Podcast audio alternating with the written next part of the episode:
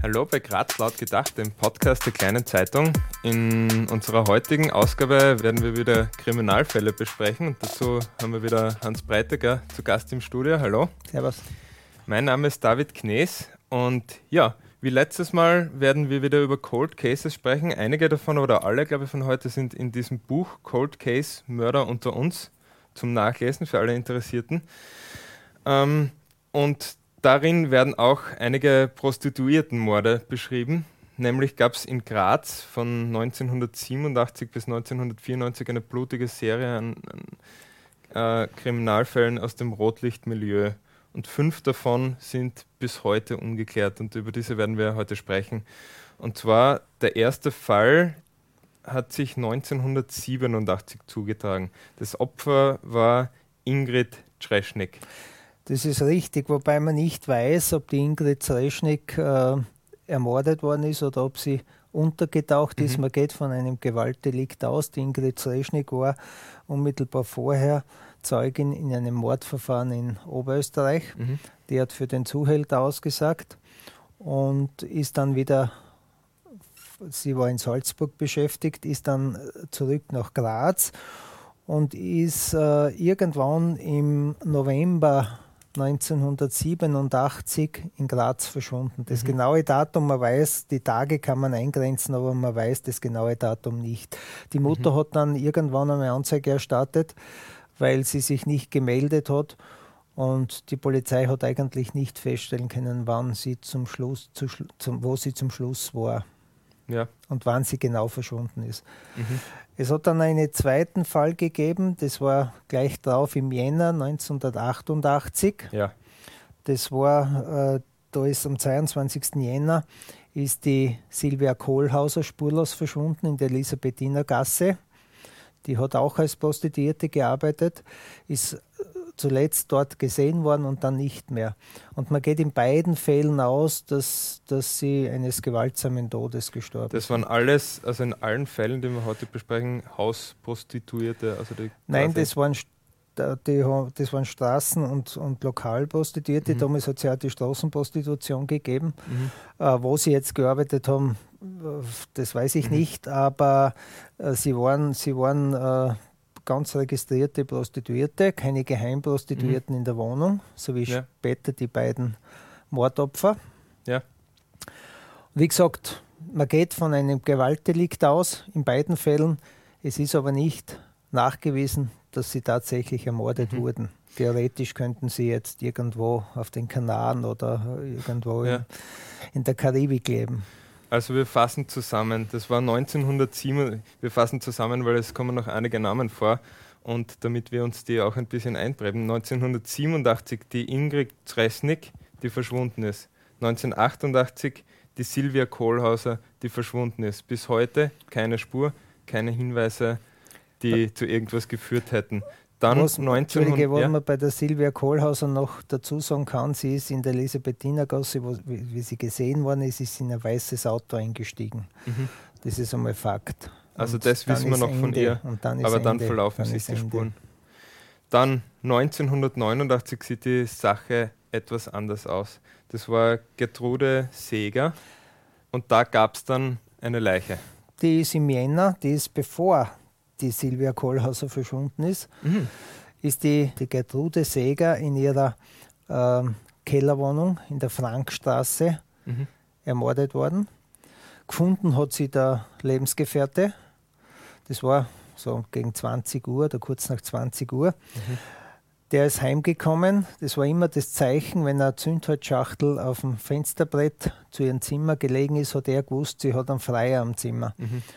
Und das Zündholzschachtel ist dort gelegen. Jetzt hat er glaubt, er ist zu früh dran. Der Freier ist noch im Zimmer, ist eine Runde spazieren gegangen, ist dann noch auf die Toilette und weil eben das, die, das, dieses Zündholzschachtel noch immer dort gelegen ist, ist es im Spanisch ist vorkommen? es im Spanisch vorkommen, ist in die Wohnung hinein und der hat sie mit einem, mit einem äh, Elektrokabel erdrosselt aufgefunden. Mhm. Sie ist im Bett gelegen. Mhm damals, da fällt mir noch eine Geschichte ein dazu, was äh, bei der Polizei passiert ist. Damals äh, hat man dann Zigarettenstummel untersucht, die mhm. am Tatort von der Spurensicherung sichergestellt wurden. Und bei der Untersuchung, kriminaltechnische Untersuchung, hat man festgestellt, dass diese Stummel von einem Polizeioffizier stammen, der am Tatort dort sich halt nicht so verhalten hat, wie sich ein Polizist verhalten soll. Also Zigaretten geraucht hat der und Zigaretten geraucht, Stummel liegen lassen und man hat glaubt, das sind die Zigarettenstummel vom Mörder, was nicht der Fall war. So war das noch in den 80ern. So war das in den 80ern. Äh, es ist dann der Lebensgefährte kurzfristig unter Tatverdacht geraten. Mhm. Man hat äh, ihn verhört, man hat ihn in Polizeigewahrsam genommen musste ihn wieder laufen lassen. Es ist dann ein 16-jähriger Lehrling unter Tatverdacht geraten. Er hat einige Leute überprüft und so ist man auch auf den 16-Jährigen gekommen. Und dieser 16-Jährige konnte oder hat dem Mordermittlern bei der offiziellen Einvernahme den Tatort beschrieben. Aha. Jetzt hat man glaubt, er ist der Täter. Es hat sich dann aber im Zuge des Verhörs herausgestellt, dass äh, er den Tatort deshalb kennt, weil ihn ein anderer Kriminalbeamter, der ihn festgenommen hat, äh, Fotos vorgelegt hat. Mhm. Vom Tatort. Jetzt mhm. hat er den Tatort anhand der Fotos, hat er gewusst, wie der Tatort aussieht und er hat den Tatort geschildert. Mhm. Und wie das dann geklärt war, warum er das weiß, ist er auch wieder als, als Tatverdächtiger ausgeschieden worden. Okay, also ihm konnte auch nichts nachgewiesen werden und es die Beamten haben sich anscheinend auch nicht abgesprochen bei der Einvernahme von dem. Nein, das hat mit Einvernahme nichts zu tun gehabt. Ja. Der, der, erste, der junge Beamte hat den Auftrag gehabt, ihn, ihn zum Verhör zu holen. Mhm. Oder, oder wie der hingekommen ist, ist in sein Büro, da war der junge Beamte da und da waren die Tatortfotos sind am Tisch gelegen ah. und der mhm. hat ihm die halt anschauen lassen und bewusst oder unbewusst, das weiß ich ja nicht. Und die, die, jene Beamten, die einvernommen haben, das waren die Chefs, die sind erst später dazugekommen mhm. und haben natürlich nicht gewusst, dass der die Bilder gesehen hat. Das hat sich erst im Zuge des Verhörs herausgestellt. Das war die eine Geschichte. Man hat dann ein Phantombild angefertigt und zwar. Also beschreibt es noch kurz, es ist nicht ungewöhnlich aussehender Mann mittleren Alters mit einem recht üppigen Schnurrbart und mittellangen Haaren. Ja, ein dunkler Typ. Äh, dieses Foto ist anhand von Zeugenaussagen angefertigt worden. Der Mann, äh, ist dort gesehen worden am Tatort, wie er das Haus verlassen hat. Ob es der Täter war, weiß man ja nicht. Man ja. geht davon aus, dass der letzte Freier der, der Täter war. Es ist dann einige Jahre später wieder ein bisschen Bewegung in den Fall gekommen und zwar deshalb in Wien hat nämlich ein Eisenbahnbediensteter, ein ÖBB-Bediensteter einen Mord begangen, einen mhm. oder zwei Morde. Das kann ich nicht genau sagen jetzt. Ich mhm. glaube sogar mehrere Morde. Und der hat diesem Phantombild wiederum geähnelt und nachdem man Graz-Bezug gehabt hat, hat man gesagt, den überprüft, überprüft man mhm. zum Mord an der Gertrude Seger. Der Akt ist dann von der Polizei nach Wien geschickt worden, ins Sicherheitsbüro. Da hat es ja noch das Sicherheitsbüro gegeben. Ja. Und äh, aber es ist, es ist nie zu einer Anklage gekommen. Erst okay. war der verurteilt worden wegen den Wiener Morden, aber nie wegen, wegen dem Mord an der Prostituierten in Graz. Also man hat wahrscheinlich anhand von diesem Phantombild allein auch nicht an ihm nachweisen können, nein, dass er der letzte ist ja kein Beweis, nein, ja. da geht es ja um Alibi und, und, und, und, und andere ja. Dinge. Nicht? Das Phantombild ist ja, es ist ja auch gar nicht gesagt, dass das Phantombild hundertprozentig stimmt. Ja, aber im Gegensatz zu den ersten beiden Fällen zumindest einmal eine Spur, die sich daraus ergeben hat. Es war eine Spur und es ist nach Jahren wieder mal Bewegung in mhm. den Fall gekommen und so ist da halt wieder mal ermittelt mhm. worden. Also ich fasse jetzt noch einmal zusammen, dass wir nicht rauskommen. 1987 die Ingrid Treschnik, die eben nie gefunden wurde, so wie 1988 die Silvia Kohlhauser und darauf die Gertrude Seeger, die eben in ihrer Wohnung erdrosselt und von ihrem Lebensgefährten aufgefunden wurde. Dann war auch 1989 die Gerlinde Rosenkranz. Was ist da passiert? Die Gerlinde Rosenkranz ist ebenfalls erdrosselt worden. Mhm. Äh, und zwar mit einer Strumpfhose in ihrer Wohnung in der Austeingasse.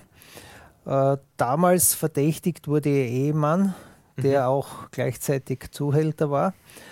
Der ist mit einem Taxi dorthin gefahren, hat dem Taxifahrer gesagt, er soll warten, ist dann in die Wohnung hinauf, hat die Leiche gefunden, ist dann hinuntergerannt und hat geschrien, sie haben meine Frau ermordet, sie haben meine Frau ermordet. Mhm. Und zwar war das seine zweite Frau, die da äh, Opfer eines Gewaltverbrechens wurde. Seine erste Frau ist schon 19, Anfang der 80er Jahre, ich glaube 1982 um, ermordet worden, aber das ist geklärt.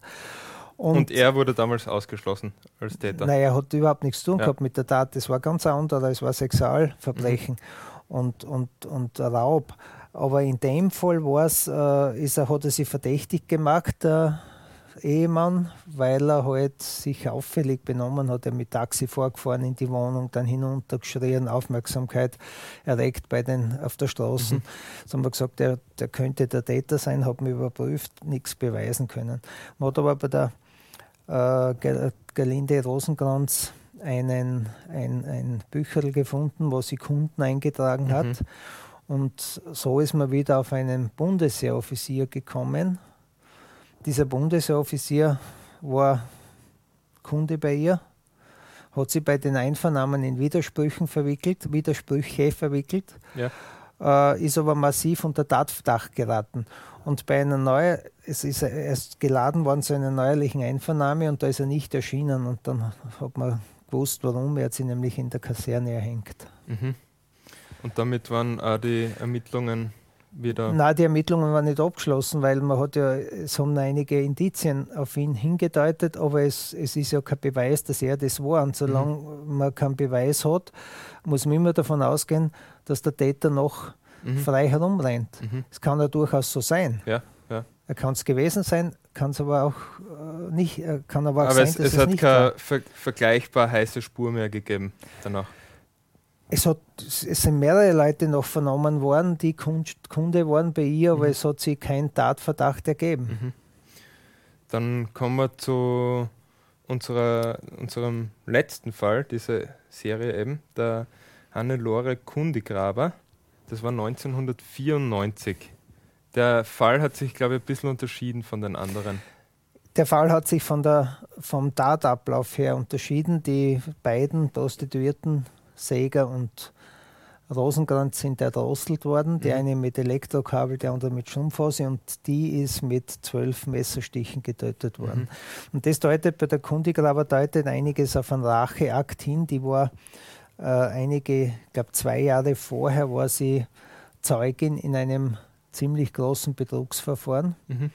Da hat es irrsinnig viele Geschädigte gegeben. Da war sie involviert und sie ist bei Gericht als Zeugin aufgetreten. Und es könnte durchaus sein, dass es Verurteilungen gegeben, dass mhm. das ein Racheakt war.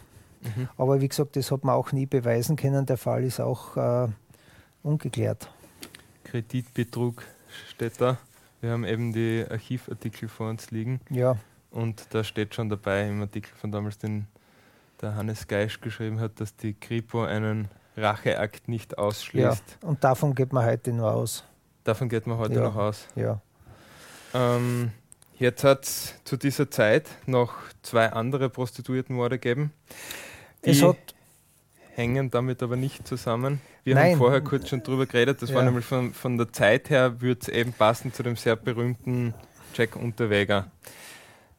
Äh, die beiden anderen Fälle haben auch ja. den Jack Unterweger betroffen. Das war ja. im, im, am 26. Oktober 1990, wo die Brunhilde Masser verschwunden mhm. ist. Ihre Leiche wurde dann im Jänner 91 bei Gradkorn aufgefunden und 1991, äh, Anfang März, ist die äh, Elfriede Schrempf verschwunden. Beide mhm. waren aber Post, äh, Wohnungsprostituierte. Die anderen drei Mordopfer, über die wir jetzt geredet mhm. haben, waren Geheimprostituierte. Okay. Also äh, falsch, jetzt habe ich mich verredet, die Masser und die Schrempf waren keine Wohnungsprostituierten, sondern Straßenprostituierte. Ja. ja. Und äh, das ist auf die Rechnung von Jack Unterweger gegangen, wobei der Unterweger ja im Fall Schrempf freigesprochen wurde, weil man die Todesursache äh, nicht mehr feststellen hat können. Die Leiche, wie man es gefunden hat, mhm. war sie nämlich stark skelettiert. Und ohne Todesursache kein ist Mord. schwieriger Mord nachzuweisen, aber er ist im, im Fall Massa verurteilt worden und es mhm. hat auch im, im Fall Schrempf starke Indizien gegeben. Mhm. Äh, für mich ist der Fall geklärt, weil das war genau die Handschrift des Jack ja. Unterweger. wobei auch in Wien in einem Fall er freigesprochen werden musste, weil die Todesursache nicht feststellbar war, wie in Graz. Mhm. Aber es ist einfach, es geht da der rote Faden durch und diese, diese Fälle sind so gut wie geklärt. Ja. Es hat auch vorher zwei Fälle gegeben. Äh, vor dieser Serie, nämlich Anfang der 80er Jahre, das habe ich vorhin schon erwähnt, die Silvia Rosenkranz mhm. und die Silvia Lang. Und wir haben damals, die Polizei ist davon ausgegangen, dass die beiden Fälle zusammenhängen. Ja. Rosenkranz und Lang. Ja, die erste Frau vom, ja. vom Zuhälter und die Silvia Lang. Aber das hat sich auch nicht bestätigt. Die Silvia Lang ist ermordet worden von einem Freier, weil sie über sein T-Shirt gelacht hat. Mhm. Das war, der hat auch andere äh, Frauen, Prostituierte belästigt und einen, eine Vergewaltigung begangen in Mittelfeld. Mhm. Das war der Mörder von der Silvia Lang, der ist inzwischen wieder auf freien Fuß. Und der zweite äh, Fall, also der Silvia Rosenkranz, der Fall Silvia Rosenkranz ist geklärt worden, nachdem der Tatverdächtige einen Sexualmord in Deutschlandsberg begangen hat und im Gefängnis berichtet hat, an Zellengenossen berichtet hat, dass er in Graz bei einer Prostituierten eine Pistole geraubt hat, mhm. eine Luftdruckpistole. Und bei der Silvia Rosenkranz hat eine solche gefehlt und so sind sie auf die Spur gekommen. Da ist er schon als Mörder äh, inhaftiert gewesen ist man draufgekommen, dass er die Silber ein ganz, anderes Verbrechen. ganz anderes Verbrechen überhaupt nicht zusammenhängt. Da sieht man, warum erzähle ich das, weil man sieht, auch wenn man oft davon ausgeht, dass das zusammenhängen könnte, jetzt mhm. könnte man sagen, die äh, Säger und die zweite Rosenkranz, die Gerlinde ja. Rosenkranz, könnten von Datenablauf her von einem und demselben Täter. Ja, noch einmal kurz zur Erinnerung, sie sind beide 1989 innerhalb von einem recht kurzen Zeitraum erdrosselt ja, worden. Beide erdrosselt eben. Nicht? Also der erste also, Gedanke ja, wäre bei jedem Ermittler wahrscheinlich, dass das zusammenhängen eben. Und wie man würde. bei den ersten beiden Morden sieht, Silvia äh, Lang und Silvia Rosenkranz hat das eine mit dem anderen überhaupt nichts zu tun gehabt. Ja. Wir haben auch in den Medien immer wieder geschrieben, möglicherweise ein, ein und mhm. derselbe Mörder hat nicht gestimmt. Hat sonst noch Verbindungen gegeben zwischen diesen Morden, die irgendwie auf eine Serie hingedeutet hätten? Oder hat sich das immer gleich dann als oder Nein, später als Irrweg gewesen? Ich weiß es nicht, aber das könnten auch, wir haben eigentlich kein, kein so massiv beim Unterweger hat man gesehen, äh, der Tatort, die, die, die Situation am Tatort, äh, die Umstände, immer wieder dieselben. Das war mhm. ein roter Faden. Da waren mhm. neun Fälle oder elf Fälle insgesamt. In zwei Fällen, wie gesagt, ist er da freigesprochen worden, äh, allein in Österreich jetzt. Und der rote Faden ist immer durchgegangen. Mhm. Da hat man sagen können, das ist die Handschrift ein und desselben mhm. Täters. Das kann man da nicht, weil man, weil man also das heißt, es kein, könnte sein, dass man eben hat. fünf Morde, 87, 88, 92, 89 und 91, 94 es könnte sein, dass das ein Täter war, es könnte sein, dass das fünf Täter waren. Also ich glaube es nicht, dass das, nicht, dass das ein Täter ist, weil eben bei der Kundigraber äh, schon Diese das Tatmotiv in Richtung ja. Betrug, also Racheakt, wobei das andere halt, äh, ich glaube halt der typische Prostituiertenmord ist, nicht, wo vielleicht mhm. der Freier Durchdraht hat oder, oder, oder vielleicht hat es im engeren Umkreis der mhm. Personen was zu äh, liegt, das Motiv dort zu suchen. Äh, was mit den beiden Verschwundenen passiert ist, weiß man nicht, weil wenn man keine Leiche ja. hat, kann man nicht sagen, dass sie ermordet worden sind. Es deutet einiges darauf hin. Mhm. Ja, fünf sehr spannende Fälle, die wahrscheinlich nie gelöst werden. das kann man nicht sagen. Das kann man nicht sagen. Nein, das ist das alles. Haben wir letztens schon besprochen. Das haben wir das letzte Mal schon gesagt, dass ein Mord verjährt nicht. Das kann immer ein entscheidender Hinweis. Wenn es kann, es kann irgendwer einmal, vielleicht weiß wer was, der halt, wir wissen das aus, aus verschiedenen Berichten im Fernsehen, Aktenzeichen, dass nach 27, 30 Jahren immer wieder Morde geklärt werden in Deutschland. Das kann durchaus da auch passieren.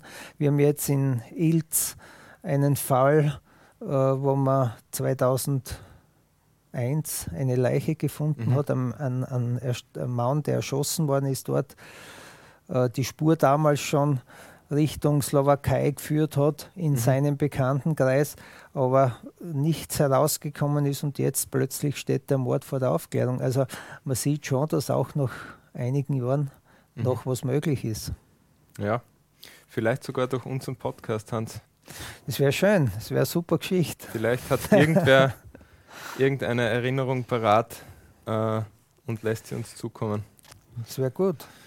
Hast du sonst noch was zu den Fällen oder war es das für heute? Das war's für heute. Na gut, dann sage ich danke fürs Zuhören, verabschiede mich bei dir, Hans, bedanke mich fürs Gespräch Gerne. und auch von unseren Zuhörerinnen und Zuhörern mit dem Hinweis, äh, falls ihr noch Fragen, Anregungen, Kritik zu dieser oder anderen Episoden von Graz laut gedacht habt, schreibt uns bitte eine Mail an laut.gedacht.kleinezeitung.at, schreibt uns auf Twitter an grazlaut oder schaut auf unsere Website lautgedacht.kleinezeitung.at. Diesen Podcast gibt es übrigens auch auf Spotify, iTunes und den verschiedenen Plattformen zu abonnieren. Wir freuen uns über gute Bewertungen und dergleichen. Bis zum nächsten Mal. Bis bald, sagt David Knees.